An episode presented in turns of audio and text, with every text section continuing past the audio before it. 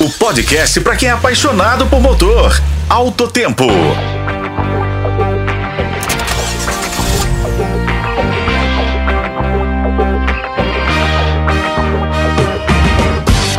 E aí, turma automotiva, sejam bem-vindos a mais um Alto Tempo, o podcast que te deixa por dentro das melhores escolhas sobre as quatro rodas. Hoje vamos mergulhar em uma decisão crucial ao comprar um carro usado.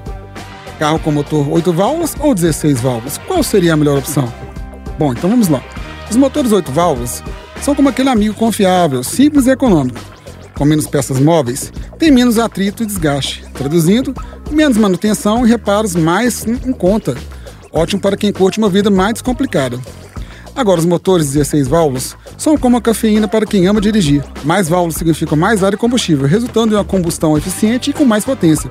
Perfeitos para quem pisa fundo nas estradas ou curte uma aceleração mais intensa. Mas qual a melhor escolha para você? Bem, isso depende do estilo de cada um. Se você roda mais na cidade buscando economia, o motor 8 válvulas é a melhor pedida. Se estrada e aceleração são as duas paixões que você tem, um carro com motor 16 válvulas é o caminho. Aqui vão algumas dicas para te ajudar nessa decisão. Primeiro, avalie o orçamento. Carros com motores 16 válvulas costumam ser mais caros que os 8 válvulas.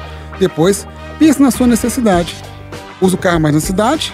Vá de 8 válvulas pega muita estrada e gosta de mais potência na pista, um carro com motor 16 válvulas pode ser o melhor parceiro. Entender as diferenças entre motores de 8 válvulas e 16 válvulas pode te guiar para uma escolha certeira. E aí, qual a sua escolha? Espero que tenha curtido mais esse episódio do nosso podcast. Eu sou Igor Veiga e este foi o Alto Tempo. Acompanhe pelos tocadores de podcast e na FM O Tempo.